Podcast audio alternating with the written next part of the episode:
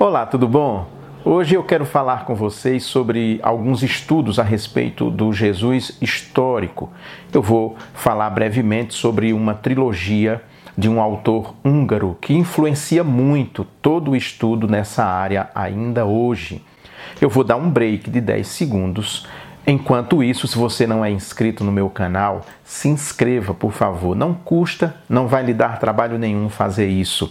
Ative o sininho para você ser notificado sempre que eu chegar com vídeo novo e também dê uma like, dê um joinha para que esse vídeo seja impulsionado e outras pessoas possam tomar conhecimento dele. Já já eu volto.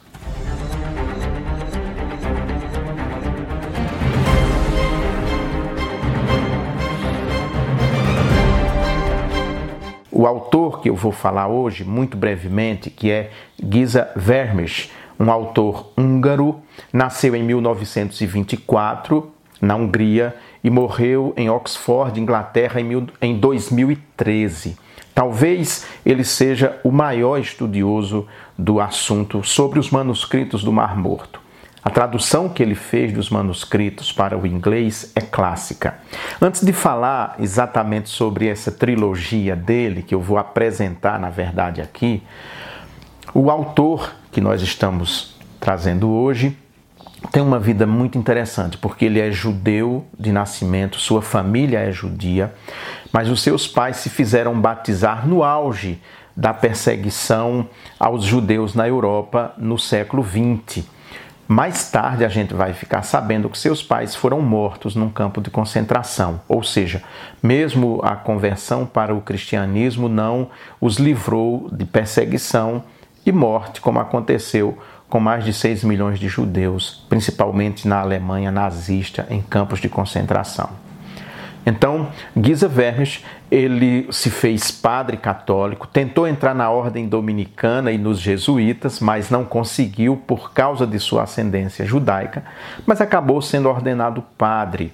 Foi padre, começou a fazer estudos sobre o Antigo Testamento e a Palestina do tempo de Jesus e foi de uma importância muito grande todos os seus estudos. Mais tarde, ele conhece uma estudiosa, uma pesquisadora também, que era casada, mas que estava com seu casamento em crise. Eles se apaixonam, ele deixa o sacerdócio, deixa o catolicismo, se casa e nesse interregno acaba retornando ao judaísmo. E aí sim é que começa a sua série de estudos a respeito de Jesus Cristo, do Jesus histórico. Aqui no Brasil há muita coisa disponível deste autor a respeito de Jesus, as falas de Jesus, Jesus o judeu. E eu quero falar brevemente aqui sobre essa trilogia. Primeiro, a Natividade. A Natividade, esse livro trata a respeito do nascimento de Jesus Cristo, o processo de nascimento de Jesus Cristo, como isso se deu, que nós conhecemos através dos relatos dos evangelhos, ele analisa o judaísmo, outros nascimentos miraculosos que acontecem dentro do judaísmo, mas que, diferentemente do nascimento de Jesus Cristo, naqueles nascimentos miraculosos houve, digamos assim, a participação de um homem. Basta você lembrar Isaac, lembrar de Sansão, Samuel, o próprio João Batista são casos clássicos, bem conhecidos do público, que houve ali uma ação miraculosa, uma intervenção divina para que aquelas mulheres engravidassem e dessem à luz a filhos saudáveis. No caso de Jesus Cristo é bem diferente porque não há participação de homem, mas sim uma ação direta do Espírito Santo de Deus. Logo no começo, os, estudiosos, os escritores do Novo Testamento vão relacionar às antigas é, profecias, principalmente de Isaías, que a Virgem conceberá e dará à luz um filho. Então, ele fala da natividade de Jesus Cristo, o impacto que isso traz naquele momento, a questão também de nascimentos que principalmente na literatura grega, nós vamos ver na mitologia nascimento de semideuses, né, quando os deuses desciam e, e copulavam com mulheres, com humanos e tinham filhos, mas ele analisa a questão a partir do judaísmo e faz um estudo muito interessante, muito aprofundado. Estuda o, momento histórico em que esse nascimento aconteceu, a natividade, o nascimento de Jesus Cristo o Natal se transformar nessa grande festa cristã, como é que chegamos então até esse 25 de dezembro, por exemplo. E a sua análise é de fato muito profunda. É, o autor aqui diz: o autor nos conduz pelos principais eventos que cercaram a Natividade, a estrela profética, a Virgem e o Espírito Santo a viagem de Maria José a Belém, o nascimento milagroso em um estábulo, a chegada dos magos e o decreto assassino do rei Herodes. Então, todo esse universo nós vemos, ele analisa também uma questão que ainda hoje é ponto de, de discussão, é sobre aquilo que Lucas nos diz que houve um recenseamento. Então, ele fala de recenseamentos que aconteceram naquele período próximo ao nascimento de Jesus Cristo como eram esses recenseamentos. Então, tudo isso é muito importante, muito relevante. Nos mostra também que a tese de que Jesus teria nascido no ano menos 4 ou 6, né? no ano 4 ou 6 antes do calendário cristão que marca o seu nascimento, é a data mais provável e não essa data que nós celebramos hoje, nessa contagem nós não estaríamos no ano 2021, se fôssemos contar exatamente na data que Jesus Cristo nasceu. Não se sabe a data exata, mas se sabe a data aproximada. Esse é o primeiro volume da, da trilogia. Ele analisa os evangelhos, principalmente Lucas, porque é quem mais nos oferece material a esse respeito, Lucas e Mateus.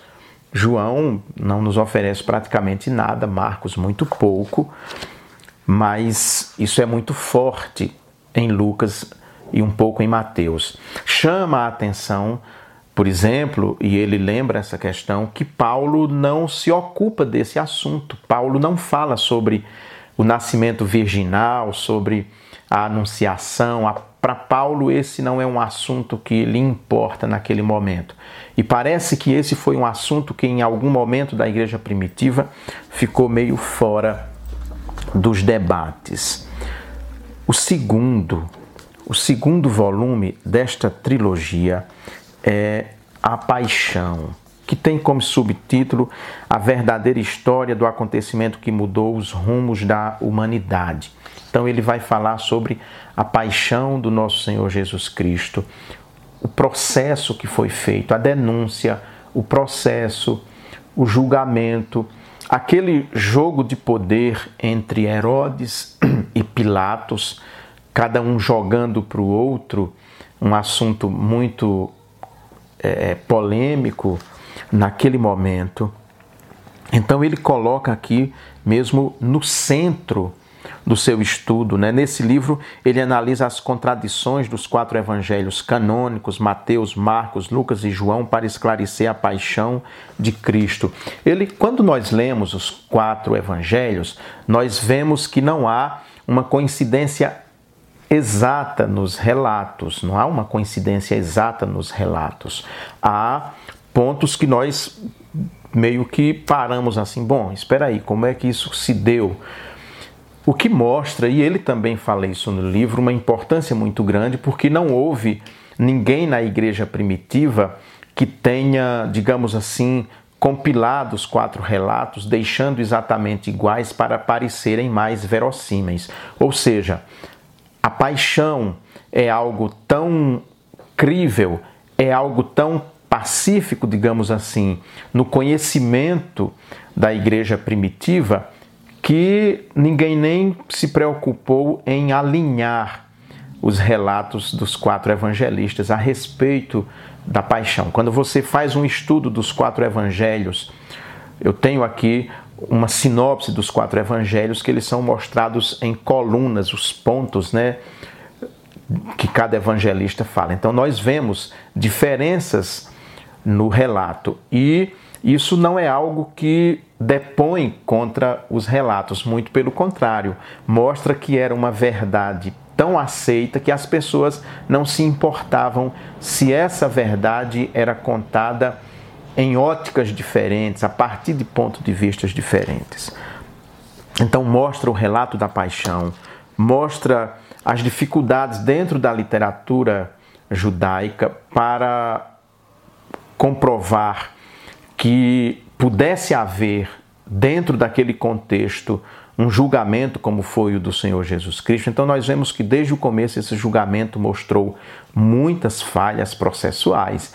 É um julgamento que, seguramente, se hoje qualquer tribunal internacional de justiça se debruçar sobre ele, vai tornar nulo esse processo, porque ele foi constituído todo em cima de fraude, de testemunhos falsos, de, de mentiras, de contradições, muitas coisas que realmente eh, nós vemos aqui neste no relato dos evangelhos, o que mostra que houve muita fraude porque havia uma pressão de determinado grupo dominante para que o nosso Senhor fosse julgado, condenado e executado o mais rápido possível, porque, na verdade, a sua mensagem provocava um grande incômodo ao templo e preocupação já, inclusive, para as autoridades romanas, uma vez que muitos o viam como rei dos judeus, como Messias. É só perceber a frase que é posta sobre sua cabeça na cruz Jesus Nazareno, rei dos judeus, né? Para a gente ter uma ideia. Trata aqui também sobre a questão dos dois sumos sacerdotes que aparecem na narrativa, Anás e Caifás, quem provavelmente era naquele momento o próprio sumo sacerdote, porque nós temos dois sumos sacerdotes atuando nesse momento, quando o natural era que houvesse somente um, havia somente um, justamente o título, né, sumo, o máximo, o principal, né? E nesse momento aqui dá a impressão que são dois, né? Por que isso aconteceu, como isso aconteceu.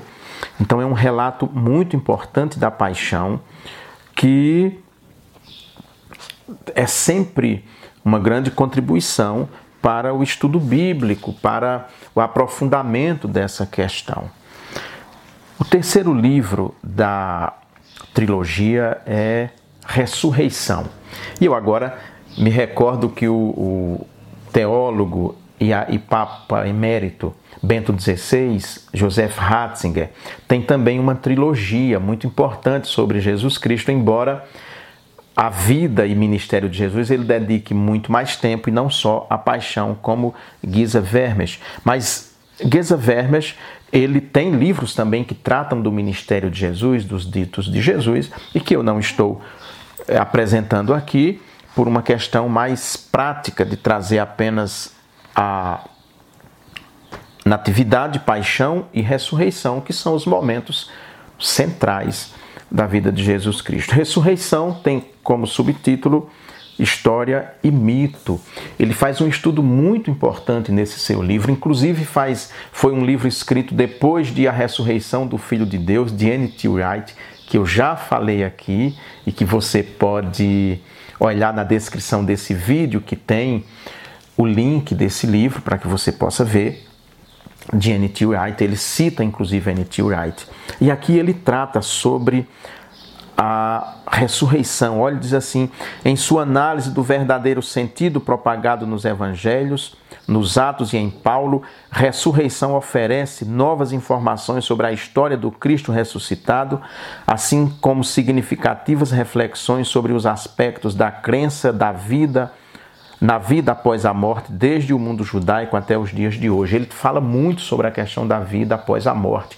Aquela controvérsia que havia entre saduceus e fariseus. Os saduceus não criam em vida após a morte, os fariseus criam. Ele lembra aquele um debate que Paulo está tendo e quando Paulo viu que a coisa estava apertando para ele, ele começa a falar da ressurreição, chamando para si os fariseus que ficam do lado dele. De repente, saduceus e fariseus começam a brigar entre si e Paulo então sai da cena da briga, digamos assim. Ele lembra, Gesa Vermes, que se acreditava no mundo antigo em vida após a morte, em algumas culturas, a cultura grega mesmo, mas não em ressurreição. E mesmo dentro do judaísmo, quando se acredita, o farisaísmo, por exemplo, que acredita em vida em ressurreição, na vida após a morte e na ressurreição, mas eles sempre imaginavam na ressurreição geral, num dia quando houvesse o grande julgamento e todos ressuscitassem dentre os mortos, uns para a glória, para a comunhão com Deus e outros para a condenação eterna. Mas o fato de uma ressurreição extemporânea, atemporal, ou seja, fora daquele tempo, isso não era pensado. E aí eles nos, ele nos mostra, por exemplo, a perplexidade dos discípulos ao verem o Senhor Jesus ressurreto. Imagine agora os dois discípulos de Emaús que não reconhecem Jesus Cristo nem pela voz nem pelo aspecto físico. Ele é confundido com um jardineiro no lugar onde havia sido sepultado.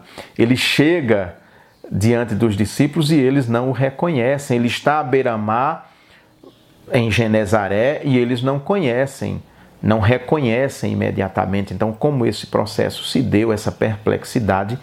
E já no encerramento do livro, ele analisa a questão de Paulo como o principal responsável pela divulgação da doutrina da ressurreição.